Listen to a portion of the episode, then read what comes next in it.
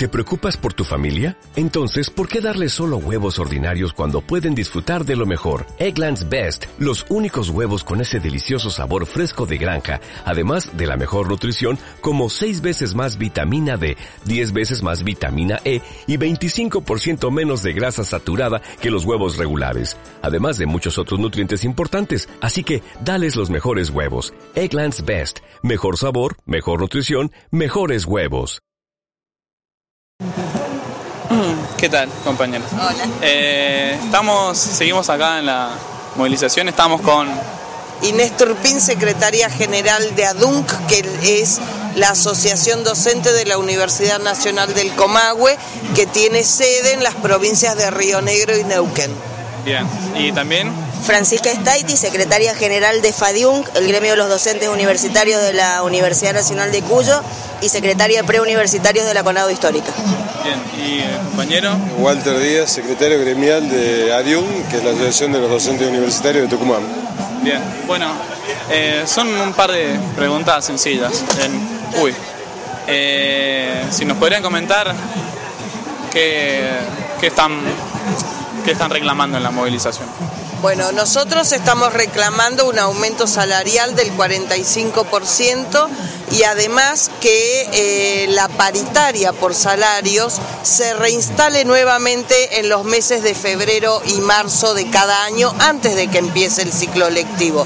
Vale la pena recordar que en el año 2013 las otras federaciones docentes hicieron un acuerdo con el gobierno nacional que por una paritaria salarial de 16 meses que hizo que nuestra paritaria se trasladara desde los principios de cada año al mes de junio de cada año. Entonces nosotros, para que eh, tengamos un aumento salarial al día de hoy, que es absolutamente necesario y que nuestros salarios no sigan congelados hasta el mes de junio, desde el año 2013 a esta parte, todos los años venimos reclamando que la paritaria por salario sean los meses de febrero y marzo. Por eso esta vez nuevamente estamos acá, no es la primera vez que estamos y bueno, esperemos que en esta oportunidad el gobierno eh, dé una respuesta mucho más rápida que el anterior gobierno a este reclamo que, insisto, tiene dos cuestiones, el aumento salarial y la recuperación de la paritaria los meses de febrero y marzo de cada año. Esos serían los dos ejes principales, pero ¿acompañaría otra reivindicación a la movilización? O? Sí, sí, por supuesto. La otra reivindicación es la aplicación del convenio colectivo de trabajo en todas las universidades del país, porque hay universidades donde el convenio colectivo de trabajo directamente no se aplica, hay desconocimiento del convenio, por ejemplo en la UBA tenemos situaciones eh, de despido de docentes de la Universidad de Río Negro, producto de la no aplicación del convenio colectivo de trabajo y de ignorar la, eh, la paritaria local que debe sentarse a discutir la aplicación del artículo 73, que es el artículo transitorio, que garantiza eh, la estabilidad laboral de los docentes interinos con más de cinco años de antigüedad. Por lo tanto, es otro de nuestros reclamos y este sí es a la SPU de eh, la aplicación del convenio colectivo y la instalación o la, la apertura de todas las paritarias locales en cada una de las universidades donde aún no se han abierto las paritarias. Bien. Y si bien tengo entendido, eh, ayer hubo una reunión, un primer acercamiento. No sé si tienen información que nos podrían contar al respecto. Ella es paritaria. Estuviste en la reunión ayer. Estuve en la reunión ayer con eh, el secretario de Políticas Universitarias, con la vicesecretaria, supongo que es, el presidente del CIN, el vicepresidente del CIL y las representaciones gremiales que son, bueno, CONADU Histórica, CONADU, FEDUN, FACDUT, eh, que es de tecnológica, UDA y CETERA. El cine es la... El CIN es el Consejo Interuniversitario Nacional, es el Consejo de los Rectores, Bien. ¿sí? que es, es, eh, la otra pata con la que negociamos.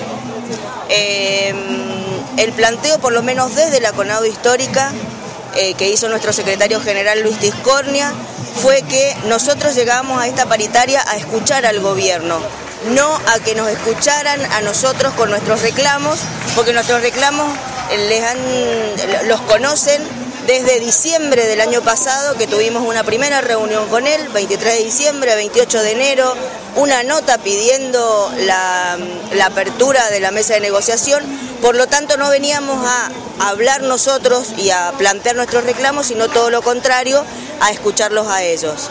Eh, y en ese sentido, el secretario de Políticas Universitarias lo que dijo fue que si traía algún tipo de propuesta salarial iba a ser tan miserable que iba a ser peor eh, traer la propuesta que venir de la manera que vinieron sin nada. Eh, por otro lado, y con la autoridad que nos y, la coherencia que nos da a lo largo de todos estos años, desde el 2013 hasta acá, haber exigido eh, el adelantamiento de la paritaria, esto de que volvamos a negociar en febrero o marzo. En ese mismo sentido, Luis Tiscornia apuntó a la necesidad de que esta paritaria que empezaba en el día de ayer fuera rápida, que terminara eh, urgentemente, porque la necesidad eh, y el, aceleramiento inflacionario y el poder adquisitivo del docente universitario eh, se ha perdido tanto que eh, eh, era necesario que urgentemente se cerrara la paritaria y que por otro lado se saldara la deuda que existe con respecto a la garantía salarial que, que se adeuda la de enero de este año y la nueva garantía salarial firmada por UDA y CETERA en febrero, además del FONIT para los docentes de los colegios de las universidades nacionales. Eh, la respuesta a esto fue que eh, el gobierno quiere terminar también prontamente, que para abril quiere tener, finales de abril quiere tener terminada la paritaria, esperamos que sea así, eh, y que con respecto al FONID y a la garantía salarial, la próxima reunión, que es el 6 de abril, traerían respuesta al respecto.